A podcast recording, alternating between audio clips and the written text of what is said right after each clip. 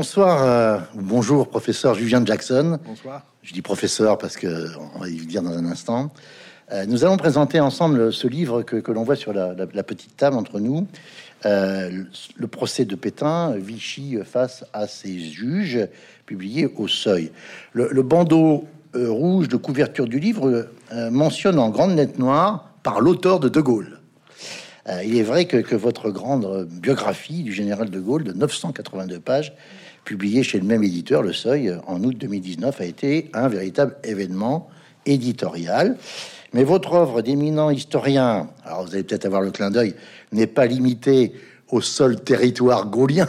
Vous voyez ce que je veux dire Euh, Vous comptez parmi les, les tout meilleurs historiens britanniques, spécialistes de l'histoire contemporaine française, euh, avant, pendant et après la Seconde Guerre mondiale. Alors, plusieurs de, de vos travaux les attestent, l'attestent ou en attestent. Je rappelle que vous êtes donc professeur d'histoire, vous me corrigez si je me trompe, à la Queen Mary University of London, pardon pour mon accent Oui.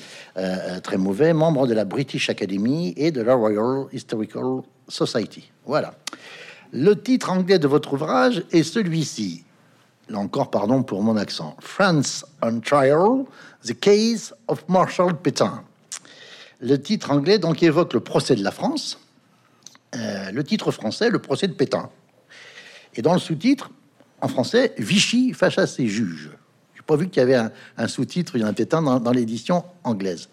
Vous qui êtes un parfait francophone, vous allez nous expliquer pourquoi ce glissement sémantique entre l'approche Oui. anglaise et l'approche française. Non, c'est une, bonne- c'est une bonne question et j'ai pas une bonne réponse. Euh, parce que, en fait, euh, on n'a pas eu une grande discussion avec, euh, avec Seuil, qui est mon éditeur, sur la question. Je pense que quand j'avais proposé de faire, quand j'ai présenté le livre à l'Institut français de Londres, euh, le, le livre en anglais, je veux dire, au mois de juin, euh, j'ai dit, bah, il, faut, il faut mettre comme, comme titre de ma conférence euh, France on Trial, la, Fran- France en procès. Il m'a dit, oui, je sais pas, un- il y a un petit parfum anti-français. J'ai dit, non, non, en fait, ça, ça, c'est ma vision euh, du, du procès. Parce que pour moi, le procès, pour- pourquoi est-ce que je me suis intéressé au procès Pétain? C'est parce que euh, il y a eu beaucoup de procès dans le dans l'Europe après-guerre. Il y a le procès de Nuremberg que tout le monde connaît. Au Tokyo, il y avait les procès des, des Japonais, etc. Mais ce qui m'est intéressé en- euh, en- avec le procès Pétain, c'était que c'était un- une cour française. C'était les, pas les Alliés qui jugeaient comme à Nuremberg, c'était les Français qui jugeaient un héros français. Donc c'était une affaire française.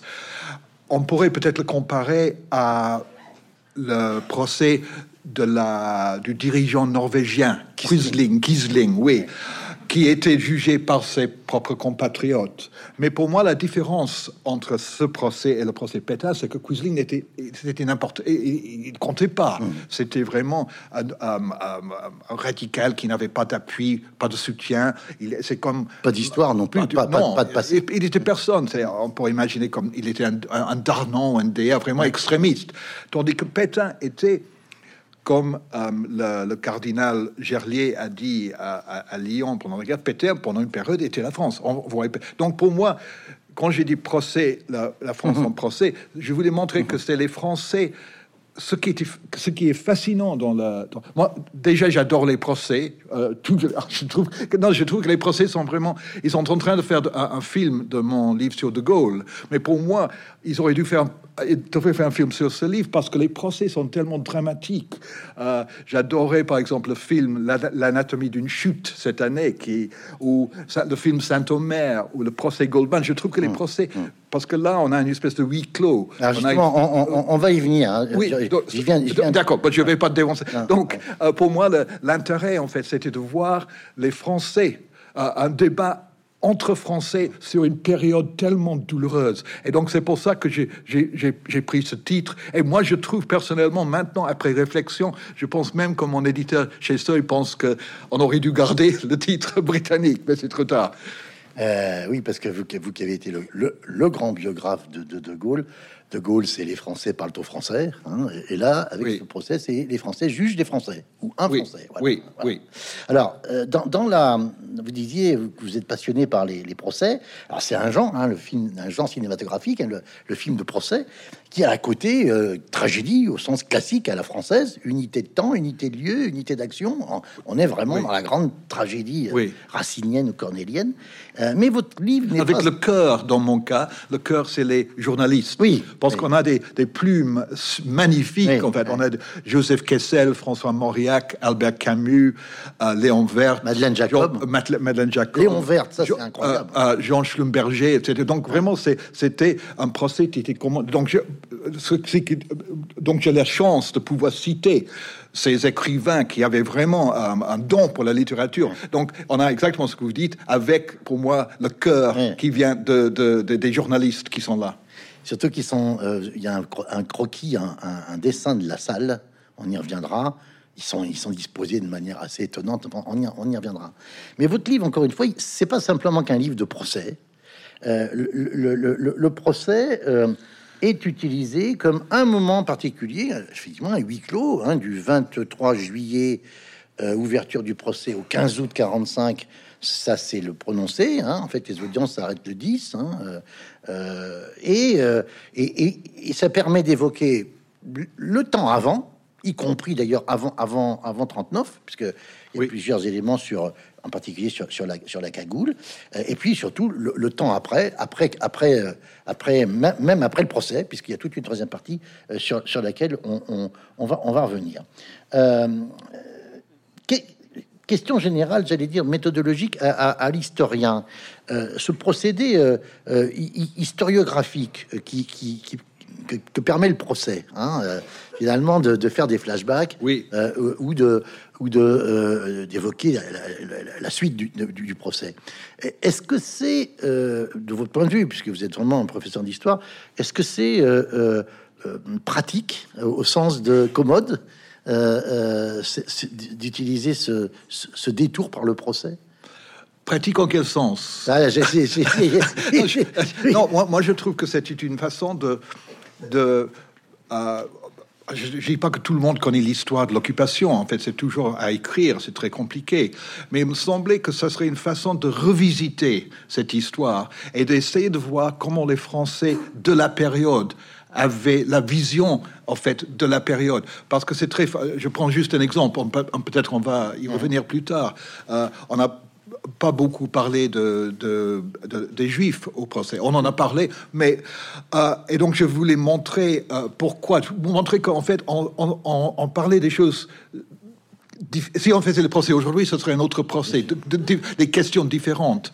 Et donc, euh, mais pour moi, ce qui était fascinant, donc on a, on a parmi les, les... et c'était un vrai procès. Je veux dire, on avait une discussion ce matin à radio avec Michel Vinoc, France Culture, hein. Euh, euh, France Culture, ou en fait, ça va être diffusé plus tard. Mais, mais et tout le monde, nous, nous trois étaient tous d'accord que c'était un vrai, c'était pas un procès stalinien, si vous voulez. C'était même si on savait que Pétain serait trouvé coupable. Il y a trois semaines de vraies discussions. Donc, par exemple, quand Paul Reynaud, qui était le dernier président du Conseil euh, de la Troisième République, en fait, le dernier avant Pétain.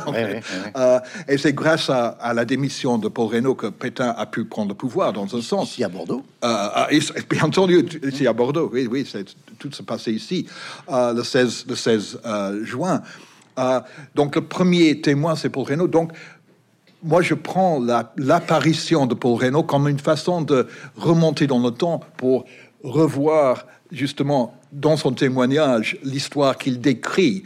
Euh, et, pour Renaud, par exemple, il est resté dans sa tête dans, ce jour, ce jour fatadique à Bordeaux. Pour lui, c'est le drame de sa vie, le fait qu'il avait démissionné le 16 juin. Et donc, ça me donne la possibilité de faire des allers-retours. Et comme vous dites, la troisième partie du livre, ça nous amène au présent, mais ça, c'est autre chose. Mais pour moi, c'est une façon, j'espère que c'est une façon un peu plus intéressant de, faire l'histoire par des flashbacks que de simplement de raconter une histoire. Donc ça, c'était, ça c'est, je sais pas si j'ai réussi, c'est, c'est au lecteur de décider, mais ça, c'était mon, mon idée, c'est vrai. Et c'est pour ça que vous résumez cette démarche dans une formule tout à fait pertinente, à mon avis, page 20. On peut revisiter le procès de Pétain sans vouloir le refaire. Hein, oui, c'est très clair. Hein, vous dites bien, je, je, je, je, je ne veux pas le refaire. Cela dit, euh, là aussi, page 20, euh, vous dites Pétain fut jugé pour trahison, ce que le code pénal français définit comme intelligence avec l'ennemi. Oui. Aujourd'hui, il serait jugé pour crime contre l'humanité. Alors, on comprend bien qu'il faut pas faire tomber dans le travers basique de l'historien, c'est l'anachronisme historique. hein. Tout à fait. euh, quand vous dites euh, Oui. euh, les Juifs sont, c'est un chapitre hein, d'ailleurs, Oui, hein, oui. sont les grands absents. euh, on, on va y venir. c'est même, j'allais dire parfois, c'est même plus qu'ils sont plus absents, plus encore plus qu'absents. C'est, c'est qu'il y a même parfois un, un, un contresens sur ce qu'a pu faire Pétain. tout à fait. Hein, Lévi Alfandéry, on, y viendra. voilà. mais quand, quand, quand, quand vous dites euh, euh, euh, il a été jugé pour trahison, on voit bien que c'est l'obsession de l'accusation de trouver les preuves comme quoi non seulement il était traître, mais comploteur aussi. Oui, mais en fait, de quoi est-il coupable? Ça, c'est un grand- euh, peut-être là. En fait, ce serait intéressant de, plus, plus tard d'avoir la, la- euh, l'opinion de la, de la salle, parce que il n'y avait pas d'unanimité sur la culpabilité de Pétain. Même, tous les, même les gens qui pensaient qu'il il était coupable n'étaient pas d'accord sur la question. Je prends juste deux exemples. Euh, de Gaulle, pour De Gaulle, c'était très clair.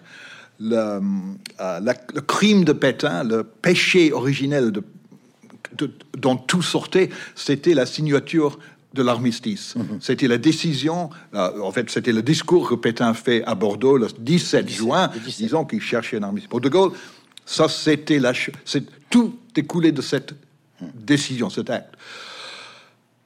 Pre- Prenons un autre exemple, quelqu'un qui était loin d'être pétainiste, euh, euh, Raymond Aron, qui était euh, à, à Londres pendant la guerre, qui était au- à, à côté de De Gaulle, il n'était pas exactement avec De Gaulle, mais qui, qui était... euh, oui, mais qui, qui était à 100% anti-pétainiste. Il a écrit des articles très forts dans le France Libre contre Vichy, etc. Mais à la Libération, euh, Aron écrit que selon lui, euh, Pétain était coupable, mais, la, signature de l'armistice était justifiable. C'était nécessaire. La France avait été battue. Il fallait signer un armistice. Et pour Aron, le crime de Pétain date de novembre 42.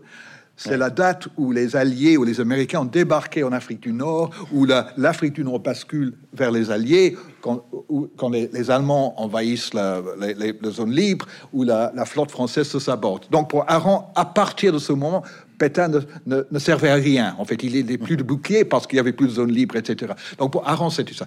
Pour d'autres personnes, c'était la fin de la République. C'était l'installation d'une espèce de le, le 10 juillet, dictature. le 10 juillet. C'était le 10 juillet. Pour d'autres personnes, euh, euh, pour d'autres, c'était un complot. euh, d'autres voulaient voir euh, un complot dans les années 30, Mhm. les affinités de Pétain avec l'extrême droite, la cagoule, etc. Ça, c'était un peu l'idée du procureur général Mornay. Mhm. Mornay. Pour d'autres personnes, c'était c'était le rencontre de Montoire. C'était c'est octobre, Oui, octobre octobre. Donc, 40. pour, pour quelques-uns, c'est donc l'armistice, on peut accepter. La fin de la République, oui, en fait, la situation, on peut comprendre que pendant cette période difficile, que Pétain ait des pleins pouvoirs, etc. Mais de serrer la main d'Hitler, ça c'est autre chose. Donc le, le- le crime de Pétain n'est pas évident. Et ça, ça c'est une des raisons pour laquelle la- le procès est compliqué. Et dans cette discussion ce matin, moi j'étais, euh, euh, Michel Vinocq et moi étaient d'accord à trouver. dans- dans notre- la troisième personne, Philippe Maillard, dit le procès était bâclé. Et moi, j'ai dit non, c'était pas bâclé, c'était très compliqué. Euh, mais qu'est-ce que c'est Qu'est-ce que c'est qu'un un, un procès réussi? Euh, Je sais pas, c'est une autre question. Mais je trouve que c'était compliqué parce que c'est pas évident. Ce qui, et je, pense que ça, et je pense que toujours, c'est euh, un peu, c'est une question jugement. On peut dire que peut-être l'armistice était nécessaire. C'est une question, ju- pas pour De Gaulle. Et donc c'est pour ça que c'est très compliqué. Et le code pénal, l'article euh, 75, Ah, on va, ouais. qui, pénalise, qui pénalise l'intelligence avec l'ennemi, mais ça, ça peut, vi- ça peut vouloir dire énormément de choses. On verra que dans la Oui. discussion interne aux jurés, c'est très clairement euh, rapporté dans votre livre. Il y a un débat pour savoir est-ce que c'est l'article 75 qui s'applique ou l'article 80 euh, du, du, du, du 87 ou 87 83. ou 83 du code, du code pénal. oui, Ça change compliqué, oui. Euh, avant de rentrer dans le procès, il y, y, a le nom d'un autre maréchal de France, François Achille Bazaine, que les communistes en particulier vont régulièrement associer à, à Philippe Pétain. Alors, je, tout le monde sait qui est Bazaine, euh, c'est celui qui capitule à Sedan hein, en 1870. Il va être jugé pour euh, trahison en 1873. Alors il va pas être euh, condamné à mort. Hein, et les communistes vont populariser cette expression Pétain-Bazaine. Je sais pas dans quel sens ils font. C'est Bazaine-Pétain, non, c'est Pétain-Bazaine. Oui, oh, je sais pas, les deux. oui, voilà. ça, quelles sont les, les, grandes différences entre, entre euh, Bazaine et Pétain? Ils sont tous les deux maréchaux de France. Oui. Mais il y a une vraie différence. Oui, il y a une vraie différence parce que euh, Bazaine euh, a failli, en fait. je ne sais pas s'il a trahi, mais il a failli. et, mais il n'a pas quand même la différence. Bazaine, c'était un acte militaire une faute militaire, si vous voulez, tandis que Pétain, euh, Pétain, c'était tout un régime. Il est le symbole de, beaucoup plus que lui-même, en fait. Mm. Il, est, il est le chef d'État d'un régime qui est. Et puis, c'est l'homme de la victoire. Euh, ah oui, ça c'est autre. Oui, ça c'est une autre chose. Pas oui, oui, oui, non, bah, ça, c'est vrai, ça c'est une autre chose. Mais je pense que pour moi la, grande différence, c'est que Bazaine c'était un acte, Pétain c'était vraiment euh, quatre, quatre, quatre, ans de. mais vous dites que tout le monde sait qui c'est Bazaine. Je, je ne suis pas convaincu. Et je pense que si dans la rue vous demandez aux gens qui est, qui est le maréchal Bazaine, je ne sais pas si maintenant les gens connaîtraient. Mais à l'époque. Vous alliez dire si vous demandez dans la rue qui est Pétain. Euh, oh oui, je ne sais pas si. oh oui, je pense que oui. Non, ouais, je pense que oui. Pardon. je sais pas, on sait jamais en fait. Pas, pas, pas, en Angleterre. Mais, mais juste pour reprendre à, Bazaine, euh, en fait, euh, De Gaulle dit dans ses mémoires de guerre, De Gaulle était trop jeune, il est né en, en, 90, donc il n'a il a pas vécu là. Il raconte sa, grand-mère. Il raconte que sa grand-mère racontait que quand elle a euh, euh, entendu cette nouvelle, elle, a fondu en larmes. Et donc, et c'était pas à la radio en 1973. C'était pas à la radio en 1973. Non, c'est pas. Donc, donc c'est rapporté. Oui. Hein. Et, donc ça, ça, montre à quel point ça, ça, a marqué. Et déjà, le procès d'un maréchal de France, c'est quelque chose. Euh, mais Bazaine, c'était. et c'est intéressant que les, les, les, communistes, vous avez tout à fait raison, parlent Pétain Bazaine, Pétain Bazaine, ils insistaient toujours. Euh, avant, que le procès ne commence, euh, il y, a, évidemment euh, une série d'épisodes entre, on va dire, la, libération de Paris, hein, c'est-à-dire tout à fait fin, août 44, l'arrivée, le retour du général de Gaulle à Paris. Alors comme, vous êtes un, auteur anglais, on, on, sait que que parfois, non pas vous, vous, lâchez les traits, mais vous n'hésitez pas à dire les choses. Hein. Et vous dites, vous, vous reprenez pas la fameuse euh, citation de De Gaulle à, l'hôtel de ville de Paris, Paris euh, libéré, Paris martyrisé, Paris écrasé, mais Paris libéré. Mais quelque part, on l'entend puisque vous dites Paris a été surtout évacué. Hein. Euh, c'est pas, pas, très sympathique pour le mythe résistentialiste et l'écriture et l'écriture qu'a fait De Gaulle. Hein. Bon, donc Paris évacué, quatrième temps, j'allais dire, de, cette, de, cette, de cette phrase. donc de, Pétain est pris en charge par les Allemands, c'est le cas de le dire. Il va dire qu'il est kidnappé même. Il, part de Vichy et il arrive dans un endroit qui s'appelle Sigmaringen. Je, fais court, hein, en, Allemagne. Ce château qui, est, qui appartient au, Hohenzollern, hein, que, les, que, les, nazis viennent de, de, récupérer d'ailleurs, hein, au Hohenzollern, euh, va être une espèce d'endroit, un cloaque, on peut dire, raconté assez bien par Céline, vous le dites dans, dans, dans, un, de ces, un de ces trois titres de la trilogie allemande, hein, euh, euh, d'un château l'autre. Hein. Euh, donc on sent qu'il y a une ambiance complètement pourrie. Moi j'étais surpris d'un chiffre que vous donnez, j'ai fait l'addition, il y a 20 000 Français en Allemagne à partir d'août 44 avec les familles qui sont d'un un titre ou d'un autre des collabos des miliciens, des, des, des Vichysois. C'est le dernier carré. C'est tout à fait. Enfin, c'est un, grand carré, hein, 20 000. C'est un grand carré, mais c'est quand même. C'était vraiment les gens qui, qui avaient rompu les ponts avec, euh, euh, mm. euh, sachant que, espérant que les, les, Allemands trouveraient une, une arme secrète pour gagner la guerre, etc. en fait, il y, a, il y avait cette. Alors, il y a les 3D, hein, Dorio, Déa, Darnan, et j'allais dire un quatrième D de Brinon. Enfin, ça dépend. De oui, oui, oui. Qui, Qui, dont deux sont des témoins au procès, en fait. Pas Déa guerre parce qu'il s'est réfugié en Italie, mais de Brinon et, et d'Arnon ont été, et, Dorio était mort, mais, mais les deux autres étaient l'opposé. Mais il faut dire, euh, que Pétain, ça c'était de, toute la partie de la carrière à défendre, pour la défense, pour les, défenseurs de Pétain, pour les avocats, il y avait des choses qui, étaient très difficiles à défendre, mais il faut dire que Sigmaringen n'était pas très difficile à défendre dans le sens où Pétain a été, a été vraiment kidnappé, c'est vrai, en fait, il n'est pas allé de sa propre volonté, et quand il était à Sigmaringen, il a refusé de faire quoi que ce soit, il a, il a fait grève, si vous voulez. il se fait piéger une ou deux fois. Hein. Oui, oui, mais du, oui, non, euh, c'est vrai, mais, mais vous êtes très dur là, en fait. non, il s'est piégé, c'est vrai, mais sur les détails, euh, il était quand même très, très vieux, etc. Et puis il y a Laval qui est à l'étage en dessous, il ne parle pas, il ne supporte pas, il ne se parle pas. En fait. ils, ah. ils, ont toujours détesté, mais l'avantage de Sigmaringen, c'était tellement grand qu'ils n'avaient pas besoin de se voir, en fait, parce qu'ils ne voulaient pas se voir. Mais. Euh, oui, non, Sigmaringen, c'est surréaliste, c'est étrange, en fait. Et Céline est l'auteur qui vraiment euh, exprime l'absurdité, en fait, euh, irréalité de cette, euh, de, sept mois à peu près. Et apparemment, on, dit que quand Céline s'est présentée au château où était le gouvernement, soi-disant gouvernement, euh, il s'est proposé pour être le, médecin de, du Pétain, de Pétain, et Pétain a dit plutôt mourir que d'avoir Céline, qui n'était pas le, médecin officiel. Mais oui, c'était très, c'était une période bizarre en fait. Alors, qui est tellement bizarre que euh, on, a, on a l'impression que euh, euh, du côté des résistants, du côté des, vainqueurs, hein, du côté de De Gaulle et, des différents partis politiques, hein, on va y dans un instant, hein, comment fonctionne ce gouvernement provisoire. Bah, certains disent, mais, mais qu'il y reste, quoi, qu'il y reste et, et, qu'il y meurt. Il n'y a pas vraiment envie et un désir qui, qui, reviennent en France, Pétain.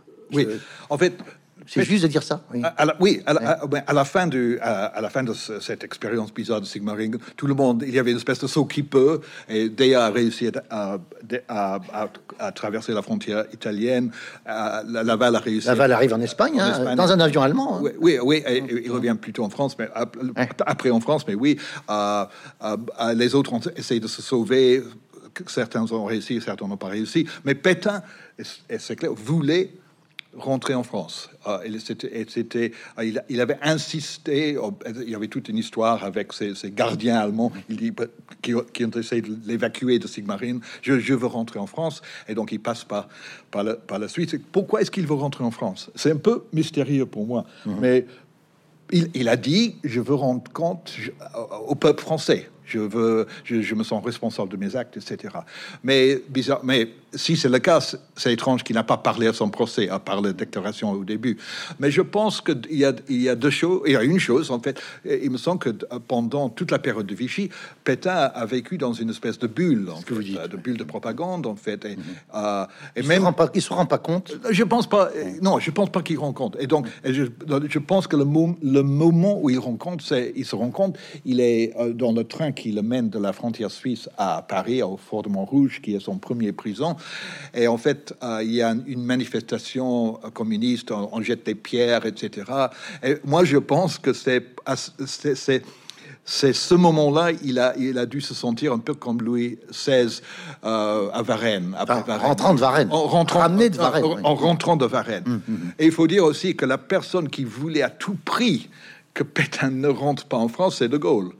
De Gaulle pensait qu'un procès serait nécessaire, ça c'est inévitable. Mais De Gaulle aurait préféré un procès par contumace sans la personne de, de, Pétain parce qu'il savait que il y avait Pétain était, comme vous avez dit, on n'a pas parlé de Verdun, on n'a pas le temps, mais tout le monde connaît l'histoire. Donc c'est le héros des héros. de Gaulle le sait. Il sait énormément de Français qui, qui croient en le mythe de Pétain. Donc il sait que De Gaulle qui veut réconcilier autant que possible. Il sait que, que ça va être dur, mais il peut pas éviter parce que Pétain se présente à la frontière, donc il faut l'accepter. On avait déjà préparé un, procès par contumace, mais Pétain se présente, donc il faut faire le. Et De Gaulle dit en fait une, à, quelqu'un, il dit mais pourquoi est-ce que le vieux est venu nous emmerder en fait? C'est Jean-Raymond Tournou qui rapporte tout ça. Alors oui. des fois Jean-Raymond Tournou, oui, bon, il a peut-être, la, phrase de De Gaulle, c'est quel emmerdeur. Il va continuer à nous donner des mots de tête jusqu'à la fin Oui. Et, euh, euh, et vous, vous, dites- vous écrivez vous-même, hein, finalement, euh, il, De Gaulle, se retrouva encombré du procès qu'il avait Oui. espéré éviter. Non, il y a assez de témoignages pour savoir que De Gaulle pensait euh, qu'il est, il, il- il voulait l'éviter, si possible. mais- Alors, pas du tout sur ce que certains ont pu dire des rab- qui ont réhabilité Oui. Pétain ou qui veulent réhabiliter Pétain, pas du tout sur une histoire de relation euh, Oh, non, euh, ancienne avec la fameuse. Non. Faites un sort à la fameuse légende Philippe parce que c'est son aurait été le filleul de, Non, de, de- non. de Pétain, même prénom, etc. Oui. Bon, c'est pas du tout ça. C'est qu'en fait, de, de Gaulle n'a pas envie, d'une certaine manière, d'en- de, remettre Pétain, même si c'est ah, De, Gaulle veut, dans un sens, essayer de penser les plaies. Oui. Il veut pas rouvrir des cicatrices. Euh, Ce ne sont pas encore des cicatrices. C'est c'est une histoire très encore chaude. Et donc c'est ça qu'il veut, il veut éviter. Et, et dans ce sens, il, il a, il a raison parce que la, procès n'a pas n'a- jeté beaucoup beaucoup de, de lumière. Mais les, euh, les relations entre De Gaulle et Pétain très compliquées. Vous, avez parlé de ce mythe, etc. Mais je je, je, je pourrais juste euh, dire deux choses. Euh, de Gaulle a souvent dit Pétain est mort en, 5, en 22. Quand il, En 25, en 25, j'ai dit en 25, et des fois, il dit 24. Des- des- Non, non, 25. Oui, alors des, des fois, Non, vous dites, 25, euh, des, non, fois, il dit 24, Oui. après 25, mais c'est 25. c'est Oui, 25. oui, oui, Et oui. 25, c'est l'année où De Gaulle a commencé à. Alors oui, c'est bizarre à- comme date. Pourquoi vous dites vous-même, vous posez la question, pourquoi cette date? Euh, Pourquoi cette date? Euh, Parce que c'est la, la date où De Gaulle a commencé à travailler dans le cabinet de Pétain. Et donc, il l'a vu de près.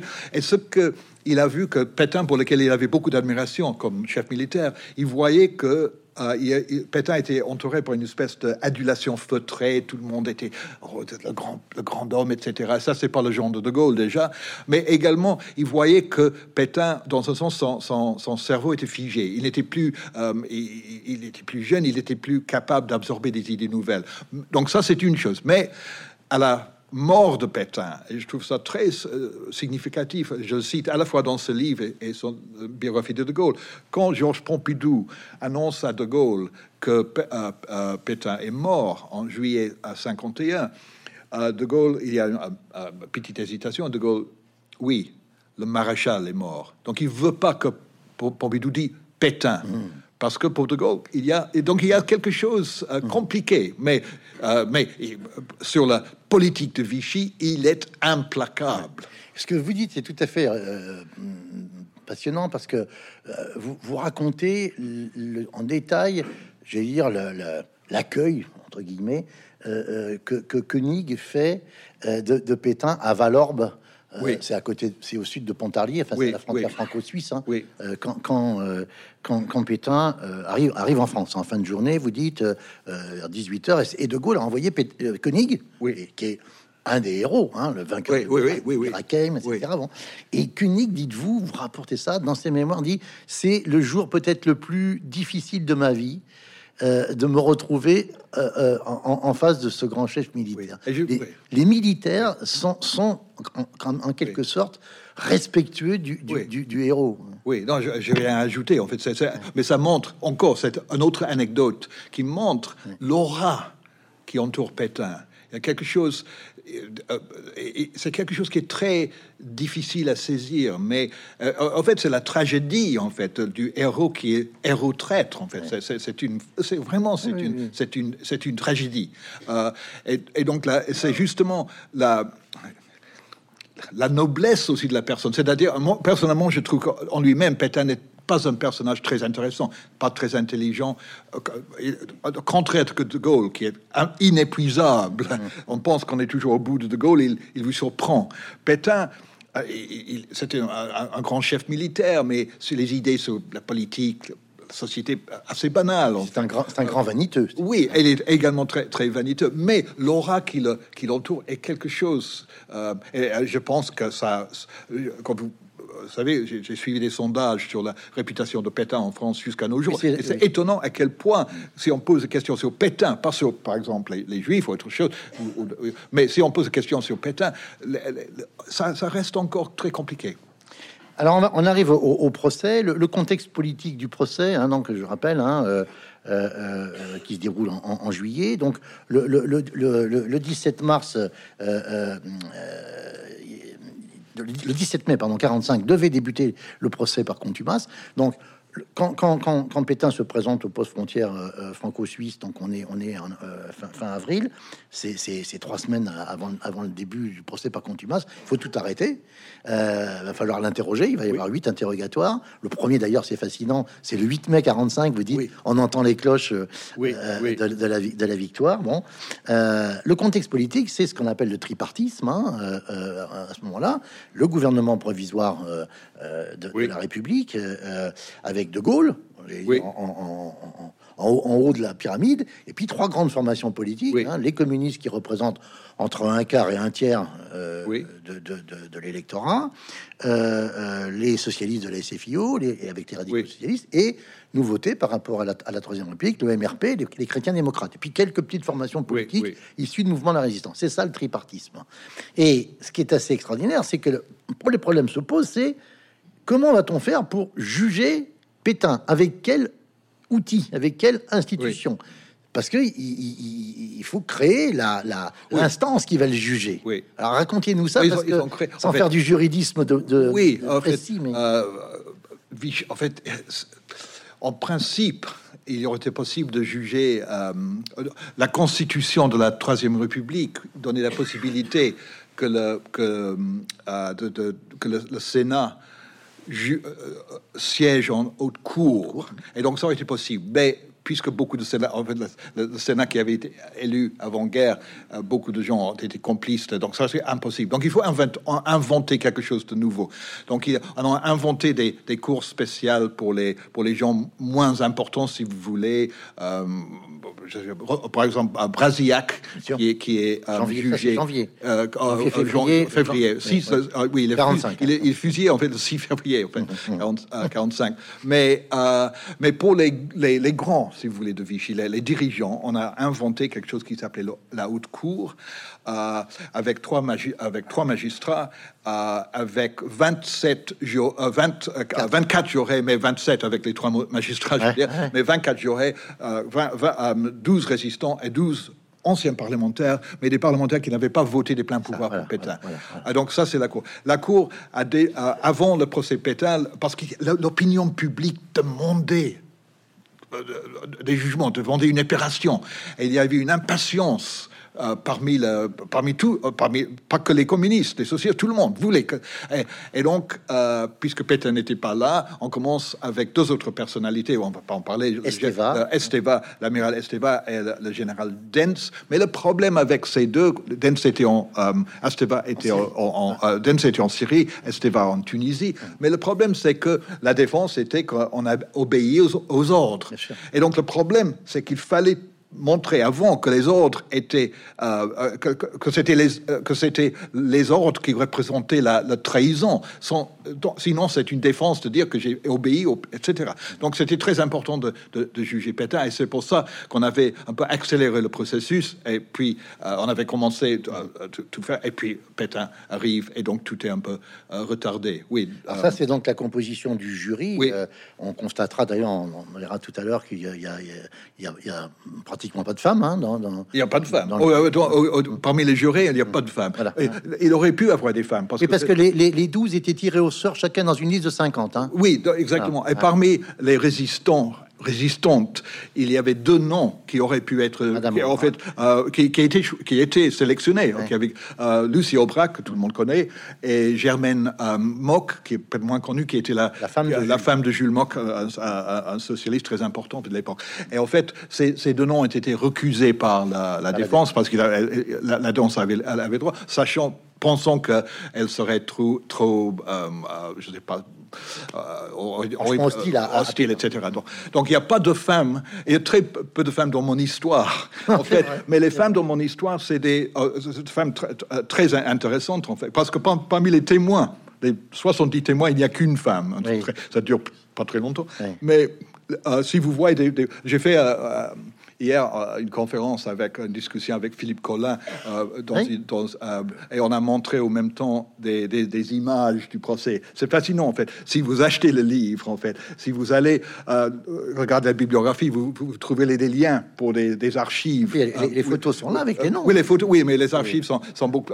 Si on voit vraiment le film, c'est beaucoup plus. Non, mais moi, j'encourage à acheter le bouquin. Oui, mais oui, non, oui, mais on peut les trouver sans le bouquin. Mais, euh, mais, mais. euh, euh, oui, donc on voit très peu de femmes, mais parmi les, parmi les journalistes, il y avait des, des- il y avait Madeleine Jacob dont vous avez parlé, il y avait une journaliste euh, pas très connue, maintenant, mais ses articles étaient super, Francine Bonitzer. Euh, il y avait une journaliste euh, américaine, euh, Janet Flanner, etc. Donc il y avait des, ce sont des, et il y avait des femmes dans, dans le public aussi. Mais c'est, vrai que c'est, très mal l'espace. Il n'y a pas beaucoup, de, il y a pas vraiment une présence de femmes, c'est vrai. Il y a- il y a une religieuse toujours à côté de Pétain. Oui, avec, avec une cornette, c'est une, une petite Oui. sorte des pauvres, j'imagine. Oui, oui, oui, Comme oui. c'était des infirmières à l'é- Oui, l'époque, exactement, hein, oui. Qui veillent à la, à la santé de Pétain avec un gendarme qui est toujours aussi. tout à Alors, on verra, on va dire un mot de la disposition de cette salle d'audience qui, est, qui a été. Il y a eu un débat. Hein, où est-ce qu'il où, où, où allait se tenir ce, Oui. ce, ce huis clos C'est la- c'est la On peut en parler oui. maintenant, hein, parce que le choix, Oui. c'est le choix, c'est le tribunal de, de- de Paris. Oui, oui c'est la, c'est la, la, euh, euh, la première chambre de la Cour d'appel de Paris, au plein centre du, du, euh, du palais de justice. De justice. Euh, et en fait, il y a eu un débat avant, avant où est-ce que le procès va se dérouler.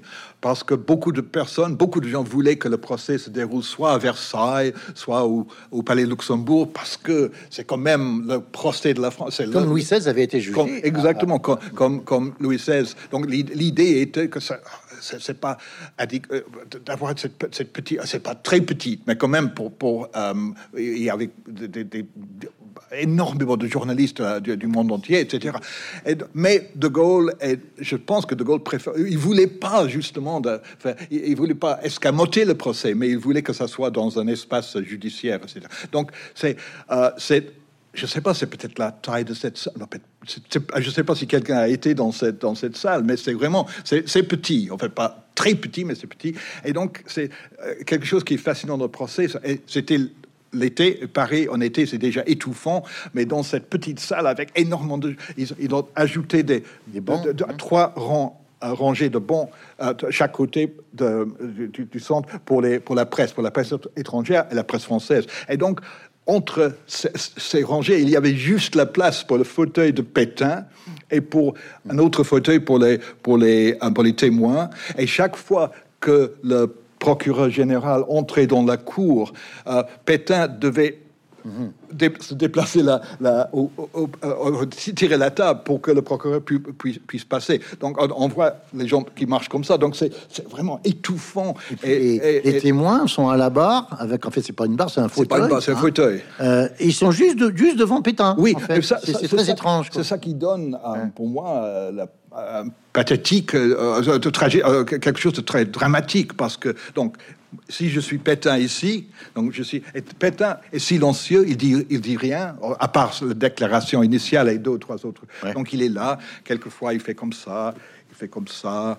Il, ah, donc il y a une petite table devant lui, donc il joue avec ce képi, ses gants, et tout le monde se demande qu'est-ce qui se passe dans la tête? De, cette, de, ce, de ce vieillard, en fait. Et quelquefois, il fait comme ça, parce qu'il a pas... Est-ce qu'il a... Est-ce que c'est une surdité sélective, ou est-ce qu'il était vraiment sourd, etc. Donc, il est là.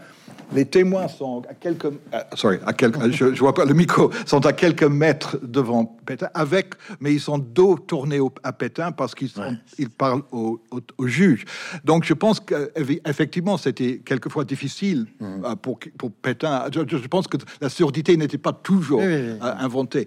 Et mais il y a un moment très dramatique où euh, le, défenseur de, Pétain veut, euh, un des de Payan, il veut faire dire aux témoins de l'accusation euh, et, et la défense, est-ce qu'ils est-ce que Pétain est un traître ou, ou non?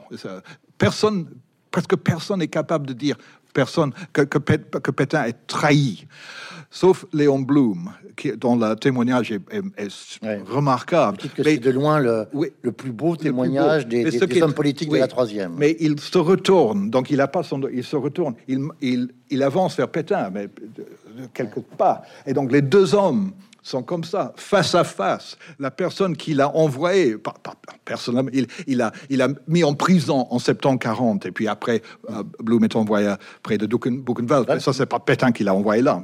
Mais, quand même, les deux hommes se regardent dans les yeux, et, et, et Blum, à cette question, dit c'est difficile à répondre parce que il y a un mystère Pétain. Et il est là devant Pétain. Et Pétain rougit, euh, il est agité, mais il ne dit rien. Donc il y a, il y a des moments très, très dramatiques. Je vois le film. Il y a, il y a, deux, deux, personnages dont vous parlez euh, avec minutie et, et, vous en faites euh, un portrait. Alors vous inspirez aussi de, du extraordinaire journal de Maurice Garçon, qui, qui, mm. qui, est un maître Maurice Garçon. Son journal, c'est oui, remarquable. oui. une chronique extraordinaire de l'époque. Alors il s'agit donc du juge d'instruction Pierre Bouchardot et du procureur euh, André Mornay. Hein. Euh, je, je, vais me permettre de lire ce que ce que Garçon dit d'eux. Euh, parce que vous le citez dans, c'est super. C'est page 93. hein, voilà, voilà, ce que voilà ce que Garçon dit, dit de Maurice Garçon dit, dit de Bouchardon et de Mornay. Puis la paix revenue, la paix venue, ils ont gagné ce grand cimetière qu'est la cour de cassation. On n'entendit plus parler d'eux. Parfois le soir, je les voyais l'un et l'autre courbés sortir du palais en se faisant des confidences ils devaient se raconter leurs exploits sinistres. Et en lisant ça, on a en tête la phrase de Chateaubriand évoquant Talleyrand et Fouché euh, en se rendant chez Louis XVIII. Tout à coup, une porte s'ouvre, entre silencieusement le vice appuyé sur le bras du crime, Monsieur de Talleyrand soutenu par Monsieur Fouché. C'est exactement ça. Ces deux-là, c'est. Alors, dites-nous qui c'est. Il y a, Bouchardon. Et il y a toute une histoire. Et Mornay. Bouchardon était le, juge d'instruction. en fait, était le président de la commission qui faisait l'instruction. Donc, il y a 107 procès de la haute cour. Donc, c'est beaucoup. Y compris à l'époque du procès en contumace. Enfin, c'était. Oui, oui, oui, oui. non, donc, pas, que les. Oui, exactement. Euh, et donc, Bouchardon. Euh, a fait sa réputation avant pendant la Première Guerre comme juge d'instruction euh, dans des procès de haute trahison pendant la Première Guerre mondiale. Et euh, il y a plusieurs, mais celui qui est le plus célèbre, c'est la danseuse soi-disant espionne Matahari. Et donc, c'est lui qui a préparé le, euh, dossier contre Matahari. Et on disait de lui que il est vraiment un personnage.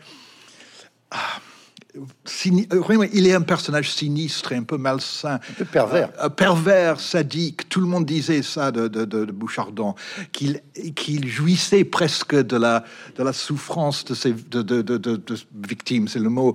Euh, et que, et aussi, en fait, il a, il, a, il a eu une deuxième carrière où il, écrivait des, des espèces de, livres populaires sur des crimes, sur des événements. je, suis, sur Lassner, il a écrit un livre par exemple. Mmh. Et donc, il était fasciné par le son, par, le, par, par la mort. Qu'est-ce qu'il fait en 40 au moment de, ah, donc en 40, en 40 il, est, il, a, il avait pris sa retraite, donc il n'est pas, euh, il est pas parmi ces, ces gens qui, qui, ont euh, fait le serment, etc. Et il a... Euh, il a, en fait, quand même ça. Je veux pas, on a, je vois que le temps passe, donc je ne vais pas aller entre un détail sur Bouchardon, mais et Mornay, l'autre, était avait travaillé avec Bouchardon depuis la Première Guerre mondiale. Donc, c'est Bouchardon qui a, qui a instruit la, contre Matahari et c'est Mornay qui était le procureur qui l'a, en fait, qui a, dans, la cour. Donc, les deux se connaissaient comme garçon depuis des années et des années. Il y a mais, mais, Mornay, il a été le procureur du procès d'Orion, c'est ça? Euh, non, non, non, non, non, non, Il a, euh, donc, euh, Mornay a eu la, la le problème avec le procès Pétain, c'est que tout le monde était, dans un sens, complice. Personne n'avait les mains tout à fait blanches. Très peu de gens, tout à fait. C'est difficile. Euh, Mornay n'avait pas pris le serment, n'a pas fait le serment de fidélité à Pétain, simplement parce qu'il a pris sa retraite juste avant. Donc là, il était, il était blanc, si vous voulez. Donc ça, c'est une bonne chose. Mais ce qui était un peu gênant, c'est qu'il s'est proposé ah, voilà pour être un des magistrats au procès d'Orient. Heureusement pour lui, cette proposition n'a pas été acceptée. Mais il a quand même siégé parmi les trois présidents, euh, il y avait président et deux euh, euh, vice-présidents de la commission de dénaturalisation que Vichy avait établie en juillet 40. Donc, ce, ce personnage était à 100% impliqué dans ce qu'on pourrait appeler l'antisémitisme de l'État de Vichy. Donc il, a, il n'a pas les mains propres. Et en fait, les, les euh, Isorni, le défenseur de Pétain, fait tout ce qu'il peut pour. Et chaque fois qu'il dit quelque chose, il, euh, euh se lève, mais il a une mauvaise conscience, c'est sûr. Mm, mm. Et il y a un moment qui est fascinant dans euh, la troisième semaine du procès. Donc Isorni fait, fait témoigner pour la défense, quelqu'un qui siégeait justement, euh, justement le, président de cette commission de dénaturalisation. Euh, pourquoi il est là pour la défense? Parce que Isorni veut il s'appelle Roussel, ce monsieur. Hum. Il veut que Roussel témoigne en disant qu'en août 43, Pétain avait refusé la dénaturalisation de, tout le monde. Il a dit ça, ça, va, ça va être nous qui vont juger. Donc c'était le bouclier, etc. Mhm. Mais Isoni l'a appelé pour une seule raison. Il savait que ça, ça serait très embarrassant euh, pour Mornay, parce que Mornay, qui a été sur le même, la, personne qui est convoquée pour témoigner est en prison à Fresnes en attendant son propre procès, tandis que Mornay, le procureur général, et donc pendant que Roussel dans son témoignage, Mornay regarde ses papiers, il, fait comme ça, il veut pas, parce qu'il est, vraiment très gêné. C'était, l'idée euh, de, de justement de l'embarrasser. Donc ça, donc euh, oui, Mornay a, a, un passé compliqué. On peut pas euh, euh passer sous silence la, situation des trois avocats hein, euh, euh, de, de, de, de, Pétain. Alors, euh, d'abord, c'est compliqué de trouver des avocats. Il y en a deux qui, oui. auxquels Pétain avait pensé, mais ils sont morts. Après, il y a Chestreil, maître Chestreil, sauf qu'il a défendu, si je me souviens bien, Esteva, et que, et que sa défense d'Esteva le mettrait en porte-à-faux par rapport à Pétain. Et alors, il y a, un, nom, un nom qui, qui, qui est donné, c'est, je cherche le prénom, je trouve plus. Moreau, Moreau. Moreau c'est un ténor du barreau hein, euh, avant, avant la deuxième guerre mondiale, mais je crois qu'il a, il, a, il a défendu Landru. Oui, exactement. Et, et, et, la maréchale, oui, maréchal, la, maréchale surtout, quand on connaît le comportement de Pétain vis-à-vis des mœurs, des bonnes mœurs, euh, ça manque pas de sel quand même. non, mais il n'est pas meurtrier quand même.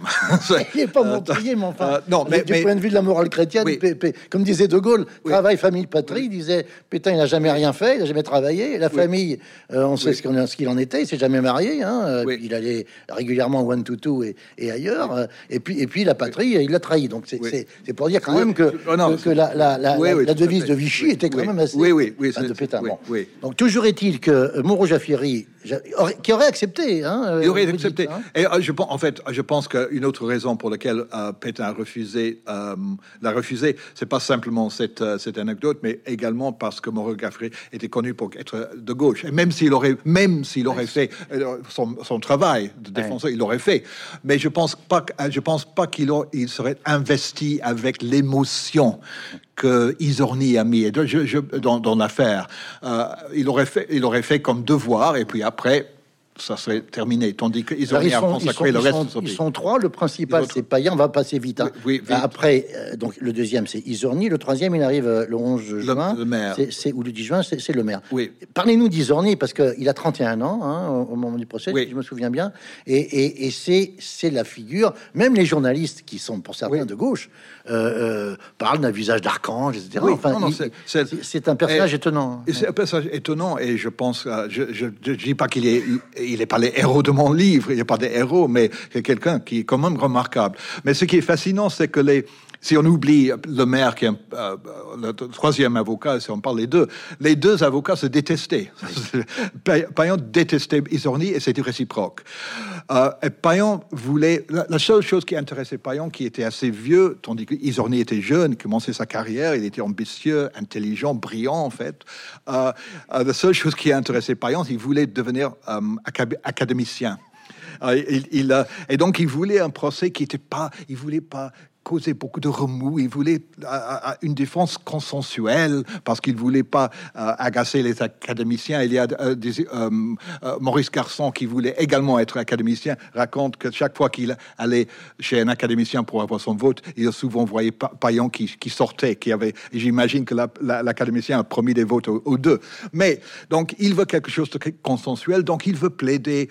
Pétain, c'est un grand héros.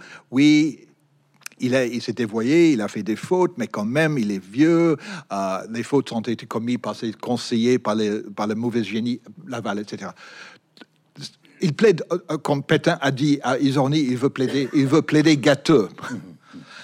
Tandis qu'Isorni a, a, a décidé, en fait, il veut, il a dit, vous allez tout assumer ça va être le procès de Louis XVI. Il dit à, à, Pétain, la première fois qu'il voit ça, ça va être comme le procès de Louis XVI. C'est le procès de la. C'est pas que. C'est.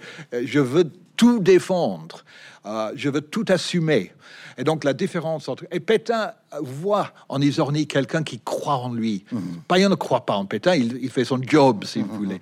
Tandis que Isorni, euh, après la, la première rencontre entre les deux hommes, parce que pendant la période, pendant la préparation du, procès, Isorni allait souvent voir Pétain seul. En cachette En cachette. Comme, comme un amant Comme un amant. En fait, une, une fois, il, il transmet, il, il, a, il avait transmis une lettre d'une des, anciennes maîtresses de, de Pétain qui s'est présentée à ça. Mel, Euh, mal, euh, mal, oui. Mel, Mel ou mal. je. Euh, oui, oui, euh, je sais pas, Ca- Castex, elle s'appelle. Donc, Mais Castex, mais, oui. oui. Oui, non, mais ça n'a pas de lien avec l'ancien Premier ministre français. oui, ça, non, je sais pas, je sais pas si une relation. J'ai jamais pensé à ça. Mais euh, euh, oui, donc il voit, il voit en cach- cachette. Mais après la première rencontre entre les deux, euh, Isorni dit à Pétain Je vous fais le don de ma personne. Oui. Euh, Vous connaissez, tout le monde connaît la phrase où Pétain dit aux Français Je vous fais le don. Et donc, Isorni se donne euh, âme et corps à Pétain. Mais, mais vous, vous, vous précisez quand même, cher euh, Julian Jackson, passe 104, euh, euh, euh, Isorni lui-même dit la ligne de défense de Payen était peut-être plus juridiquement efficace, euh, mais il y a un conflit entre l'opportunisme juridique et la vérité historique, dit Isorni. Ça, c'est très intéressant comme, comme approche. Mais vous, vous commentez ceci en disant Isorni pensait à l'histoire, à la place que Pétain y occuperait, mais aussi à la sienne. oui, c'est tout. C'est deux, deux, deux, deux orgueilleux qui se. Oui, oui. Et je pense que, que Isorni, euh, si on connaît le nom de, de maintenant, on connaît à cause du procès Pétain, euh, et il est dans ce sens un peu devenu le, le prisonnier de Pétain après, pendant des années et des années. Il a dérivé plus en plus vers la droite, etc. Mais quand même, c'était un vrai personnage. Oui, non, il y avait entre les deux, les, les deux, euh, ils se servaient de Pétain se servait de, de, de- servait de Pétain, mais c'était vraiment quelque chose de, de- de- de très fort. Et il donnait une certaine confiance à Pétain, parce que Pétain, quand il revient de, de- euh, il se présente à la frontière, il est dans le fort de Montrouge. Pour la première fois, il est tout à fait seul, à part sa femme. Euh, tous les conseillers, il, il est séparé de ses conseillers. De, Ménétrel. il est- il de Ménétrel surtout. Oui, comment De Ménétrel surtout. oui, de Ménétrel. Donc, il, il est, il est désemparé, il est désespéré. Et donc, soudain, ce jeune homme, avec une certaine passion, éloquence, lui dit non, il faut assumer, je vais vous défendre. Et donc, et, et il y a, et il faut dire que euh, le, le problème, euh, Isorni, il est très éloquent, tandis que Payan est tellement, tellement ennuyeux. Et les gens, euh, euh, pendant le réquisitoire, euh, la, la, la, la- la défense, La plaidoirie de la défense. de défense, en fait, les gens commencent à sommeiller pendant le, pendant le, que, que, que- parce qu'il y a eu trois, en fait, il y a eu trois plaidoiries pour la défense. Il y avait Payan, parce que Payan voulait être partout. Donc il y a Payan qui fait le premier, puis il y a le maire. C'est pas un succès compliqué. Deuxième, deuxième euh, présentation de, de Payan. Et là, c'est ennuyeux. Et puis, Isorni, se- Isorni se lève et, et- et- et c'est tout le monde, euh, beaucoup de gens sont, sont en larmes. Même Madeleine Jacob, qui était implacable contre Pétain, c'était, elle était qui avait pour franc-tireur. euh, oui, oui, ah ben, qui, qui était euh, associée avec la gauche communiste, etc. Mais elle a dit, et c'est, la, la vedette du, du procès. Et puis après, euh, le euh, Mongibaud, euh, non, Mor- Mornay, euh, qui était le procureur, est allé voir. euh, non, non, c'est, pas, lui, c'est une autre personne. Est allé voir le juge. A dit il faut dire, il faut dire à, à, à Payan de, de renoncer à sa troisième plaidoirie parce que si on si on s'arrête sur Isorni, ça va être bien pour Pétain. Mais non, Payan veut être le dernier et donc il commence. et- et me- maintenant, après mon collègue Maître Isorni, je vais reprendre où je me suis arrêté il y a trois heures ou quelque chose comme ça. Il recommence et sa voix n'est pas très forte. Et donc, il y a tout un euh, drame qui est très fort. Il faut quand même qu'on parle de, un peu de Pétain, c'est la personnalité, parce que euh, le portrait qui, ressort de, de, votre, de votre ouvrage extrêmement documenté, après chacun une lecture, c'est une réinterprétation, euh, c'est quand même j'allais dire, un sacré roublard. C'est, c'est, ça apparaît comme ça, même si euh, euh, Mauriac a tenu des propos très intéressants sur le personnage, hein, euh, euh, sur la, duplicité. Je, vous citez dans le procès, avant que le procès ne commence, c'est le, décès de Joseph Barthélemy. Joseph Barthélemy, Barthélemy, il a été garde des sceaux de, de, de, de, Pétain au, début du, du, régime. Hein, et puis, euh, il était de janvier 41 à mars 43. Il soutient longtemps Pétain. Après, il, est de plus en plus proche de, Laval. C'est lui qui crée les fameuses sections spéciales. Euh, tout le monde a ça en tête. Hein. Bon, voilà. Bon. Euh, et il, meurt le, 14 mai 1945 des suites d'un cancer. Bon. Et, et, rapporte ce propos de Pétain 89 ans, dont certains disent qu'il a plus sa tête, euh, qu'il est, qu'il est gâteux et gaga. Et, Pétain dit d'après Isorni, tiens, tiens, propos de la mort de Barthélemy, tiens, tiens, on pourrait en faire un bouc émissaire, il n'en mourra pas davantage. Alors c'est peut-être de l'humour, mais enfin, il y a, y, a, y a, certains... pour moi, Pétain, on dit souvent de De Gaulle que De Gaulle était un personnage très froid. Mm. C'est un cliché sur De Gaulle.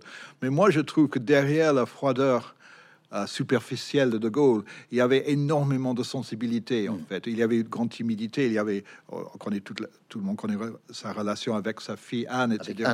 Mais quelque chose en De Gaulle, il est, il, il, est très, pour moi, il est très sensible, mais il veut pas le montrer. Pour moi, Pétain est très, il est vraiment très froid. Mm-hmm. Il est très cynique il est très manipulateur. Je suis d'accord. En fait, il sur la surdité, il y a des moments où vous montrez qu'il joue. oui, quelquefois, je pense que quelquefois c'était vrai, mais je pense que non, on sait très bien qu'il joue parce que il y a des moments où il se lève. Hum. Euh, euh, et les, ses avocats essaient de le, faire. Sur, le général aveugle, j'ai plus le nom. Oui, oui, euh, la, la. La, la, la, la, Ça, c'est ça, c'est extraordinaire. Il se lève. Hein. Extraordinaire. Oui, oui. Ah, je ne sais pas s'il a le temps de. Non, non, on n'a pas le temps, mais on n'a pas le temps. On, avance il faut, on, a dit qu'on dirait un mot sur le, le, point aveugle, hein. euh, euh, c'est le chapitre 16, hein, les juifs grands absents. Alors je disais non seulement euh, grands absents, mais, mais d'une certaine façon avec une mauvaise interprétation. Hein. Lévi Alfandéry, juré parlementaire, hein, dit à un moment le, maréchal Pétain a permis de sauver des juifs. Oui. Non, il dit pendant les discussions, les délibérations des jurés qui durent à peu près 6 ou 7 heures, en fait, jusqu'au, jusqu'à 4 heures du matin, euh, quand il y a question, est-ce qu'on va voter la peine de mort ou non euh, en fait, en fin de compte, euh, par une majorité d'une voix, en fait, il vote la peine de mort 13 à 14. tout, le monde trouve pas de question sur sa culpabilité, mais est-ce qu'on va voter la peine de mort? Et lui, Lévi Alfondry aurait dit alors, je dis aurait parce qu'on n'a pas, mm. euh, mais il y a beaucoup de témoignages en fait. Euh, aurait dit en tant qu'Alsacien, parce qu'il était, il était Alsacien, je voterai, je voterai la mort parce que Pétain, Vichy a fait rien pour, pour euh, protéger l'Alsace, mais en tant que Juif, je voterai contre la mort. Mm. Parce qu'il nous a protégés. Pour nous, ça semble très étrange, mais ça montre comment cette question a été perçu à l'époque. Et donc, dans ce sens-là, la, défense a quand même marché.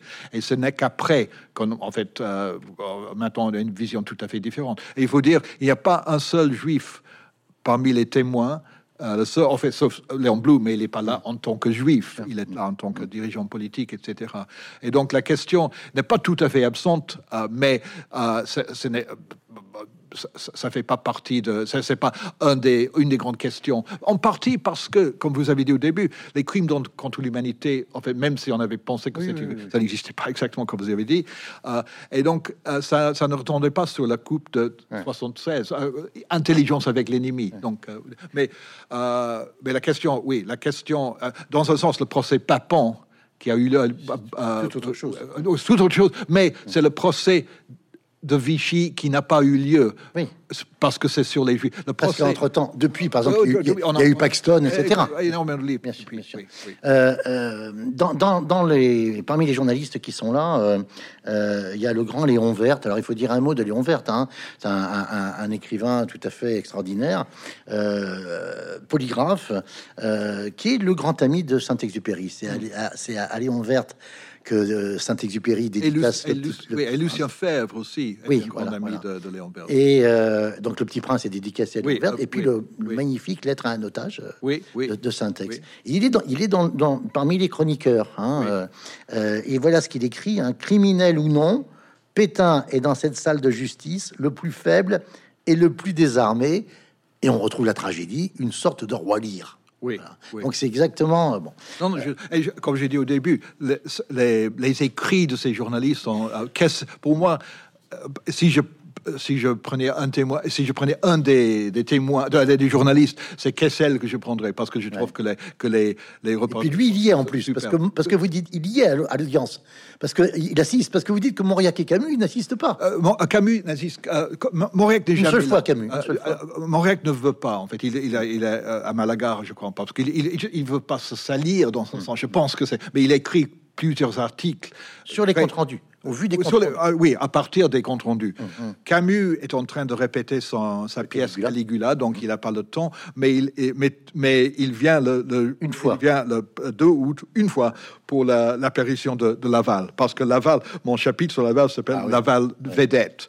Et Dans, dans la version anglaise, c'est the Pierre Laval Show, parce que, parce que Laval, c'est vraiment quelque chose. Et donc, même euh, Camus, euh, Camus euh, est présent pour ce jour. Roger Stéphane également ce jour-là. Roger, euh, euh, Roger Martin Dugard, c'est pas ce jour-là. Donc, euh, j'ai trouvé pour la version française quelque chose que je n'avais pas trouvé dans la. J'avais, pas- je suis pas tombé de- euh, sur cette citation pour la version euh, britannique. Donc, j'ai ajouté un très beau témoignage de Roger Martin Dugard. André Gide, qui avait laissé passer pour le procès, ne veut pas y aller, donc il donne son laissé passer à, à Roger Martin Dugard, qui passe une journée et, et c'est, remarquable. Et donc, il y a des, des belles plumes. Et on dit, on a parlé de Madeleine Jacob, ben, vous dites, c'est sans doute celle qui fait les, les- les articles les plus vivants sur le procès. Oui, oui, je trouve. Oui, oui, oui. En fait, non, je- comme je vous ai dit, pour moi, euh, c'était une aubaine d'avoir toutes ces, Donc, t- ces journalistes, euh, parce que je les cite longuement, parce que c'est- tellement vivant. Pétain est condamné, vous dites à, à une voix, est condamné à mort. La haute cour, euh, dans un, son jugement, dit euh, euh, appelle, formule le vœu que cette peine soit commuée hein, euh, Oui. à, à la pour une détention Oui. à perpétuité. De Gaulle, euh, le, le- le jugement est, est- est fait, si je me souviens bien, le- est rendu le 15 août. Oui. Et De Gaulle le gracie le 17. Oui, Voilà. il a toujours oui, Et l'intention. il est expédié, Pétain, au fort du Portalet, avec cette phrase, paraît-il, qu'il aurait dit, je ne sais plus à qui, peut-être bien à son geôlier, euh, Simon. Oui. Il le suit comme, tout le temps, un peu comme le- l'homme au masque de fer. Il y en a Oui, un qui suit oui, tout le temps, oui, voilà, oui, bon. oui. C'est Simon. Il dit, euh, oh là là, mais c'est nul ici. Enfin, pas, pas comme ça, parce qu'il parle Oui. pas moderne comme aujourd'hui, mais euh, euh, je comprends pourquoi euh, euh, Bloom et, et, et, Daladier, et- oui.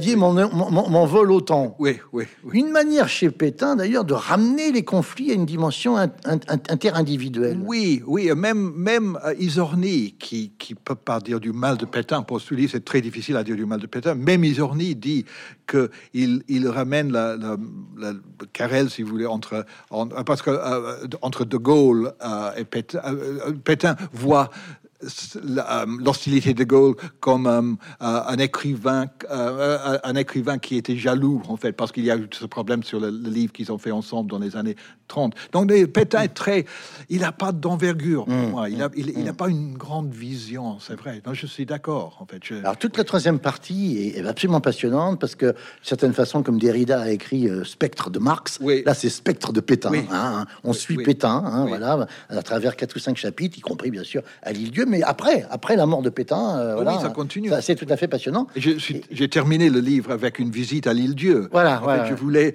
j'ai rôdé dans le cimetière, euh, dans le cimetière de l'île l'île Dieu le, pour le, le mois de juillet euh, 21 parce que c'est, ça, c'était le les 70, 70e anniversaire de la mort de Pétain. Et je voulais voir qui était là. Donc, il est mort à qui s'est passé. 95 ans. hein. 95. À la, à la fin, il faut dire que c'était, très- il était, il était vraiment sénile. hein. Je, je voudrais vous, vous entendre sur une phrase que, que j'ai tirée de, de votre épilogue, hein, qui est intitulée Sur la piste de Pétain. hein, voilà, hein. Euh, alors, par exemple, on y apprend dans cet épilogue passionnant qu'il y a encore eu une rue du maréchal Pétain dans un petit village Non, non, à, côté- non, non, ça à côté de Verdun. Non, oui, ça a été jusqu'en 2006. C'est en 2006. Euh, de- euh, 2013, il me À 2013, pardon, oui, oui excusez-moi, je, relis oui, mes notes, merci. Si vous voulez voir, euh, À Berlin, c'est- ça s'appelle ça, Si vous avez ça s'appelle Bellerin. si vous, si vous avez envie de vous promener dans euh, rue Pétain, il faut aller aux, États-Unis parce qu'il y en a quatre. Ouais. Pétain Street, euh, je sais plus où Une, ils une à. Dallas, vous dites. Et Dallas, il y en a à Dallas et au, au- à Singapour aussi. Oui, je crois qu'il y en a. à Singapour, mais- vous dites. Singapour. euh, Mais il y a- il y a un mont Pétain. Un mont Pétain en Colombie-Britannique, Ouais, au apparemment, Canada. oui, oui, je l'ai pas du tout visité. En fait, j'ai fait ça par. Alors donc le, le- gag, mais c'est presque une plaisanterie. Le village à côté de Verdun où il y avait cette rue du maréchal Pétain jusqu'en 2013 s'appelle Bellerin. Oui. C'est presque l'acronyme de Berlin. Oui, oui, oui, oui. Non, non, mais c'est oui, voilà. Bon, enfin c'est un voilà. Et puis euh, mieux que ça, si je puis dire, en 2020, un visiteur, vous vous le dites dans le livre, hein, a noté que dans le petit village normand de Gonneville-sur-Mer, dans le Calvados, il y avait il y a tous les portraits des présidents, des chefs d'État depuis 1871, et puis il y avait le, le portrait de Pétain entre Lebrun et, et Auriol Oui. Et c'était. euh, jusqu'en 2020. Oui, mais qu'est-ce qu'on C'est la justice qui avait obligé le, Oui. le maire à décrocher le. décroché, oui. Ouais. Mais le, Pétain reste. euh, euh, il est toujours là. On ne peut pas prétendre que Pétain n'ait pas existé, que cette période n'a pas existé. Co- Comment, comment le gérer, en fait? On a. euh, euh, et comment gérer l'héritage? Je termine le livre avec cette, cette, cette, euh, dispute, si je ne sais pas, accrochage entre euh, président Macron et, et- et Elisabeth Borne, en fait, où, où elle, peut-être tout le monde s'en souvient ici, mais, mais euh, Macron, a- a- quand elle a dit il faut euh, combattre le, rassemblement national, elle, elle, elle a dit le rassemblement national, national a des racines pétainistes, etc., etc. Macron a dit non, ce c'est pas des arguments qu'on devrait utiliser aujourd'hui. On devrait euh, combattre, si on veut combattre le rassemblement, le ras- rassemblement national, euh, sur des arguments actuels, les politiques économiques, etc. Euh, mais, euh, mais on sait qu'Elisabeth Borne est, est, est- est- est la, la fille d'un en fait déporté qui a survécu en fait, qui rentré dans un état Oui, oui, non, qui- a n'est jamais vraiment Non, non, exact- exactement. Donc, et je trouve, personnellement, quand je. C'est- difficile, mais je trouve que tous les deux, dans son sens, avaient raison dans ce débat. C'est un peu mon, mon- en même temps, en fait. Alors, je trouve que. alors et- votre dernière phrase, oui. celle-ci, euh, parce que finalement, dans, votre- dans votre épilogue, vous, vous reprenez euh, quelques-uns, on pourrait dire à la Nora, de, de lieux de mémoire hein, de, Oui. de- de- Pétain, Oui. compris bien sûr la candidature Zemmour euh, à la présidentielle de, de 2022. Alors, votre dernière phrase, euh, elle mérite débat, mais on n'a pas- malheureusement pas, pas le temps, mais pour peut-être faire un échange euh, à- à- à- tout à l'heure euh, dans les questions qui viendront de la salle. Si le dossier Pétain est clos, dites-vous, si le dossier Pétain est clos, le pétainisme n'est pas mort. Oui, Ah, c'est je ça vous que laisse je- le mot de la fin. Oui, de, mais parce comment- que- de commenter cette, cette Oui, phrase. euh, euh, plutôt de, euh, je peux le commenter, mais le plus facile, c'est de, juste Ah, lire un, un peu, un- un- parce que j'avais terminé le livre vraiment- avec. voilà, voilà, oui. voilà. Ben, euh, c'est la phrase avant, en fait, euh, qui, qui- qui compte pour moi. Euh, en fait, je raconte cette histoire, euh, justement, ce- ce- cet accrochage entre Elisabeth, euh, Elisabeth Borne et le Macron, président Macron. Euh, et je, dis qu'en fait, la stratégie de l'extrême droite, il me semble, si le euh, Rassemblement national est considéré comme l'extrême droite, consiste à prôner des idées et proposer des politiques, des politiques dont la droite ligne de la tradition pétainiste, le racisme, le repli national, la stigmatisation d'ennemis de l'intérieur, la discrimination envers des citoyens français, en l'occurrence d'origine non pas juive mais maghrébienne, tout en se réclamant sans vergogne de l'héritage et de l'action du général de Gaulle. Si le dossier Pétain est clos, le pétainisme n'est pas mort. Donc je pense, que c'est- je pense que ça, c'est ma réponse, en fait. Merci beaucoup, euh, professeur Julien Jackson, pour Merci. cette belle présentation.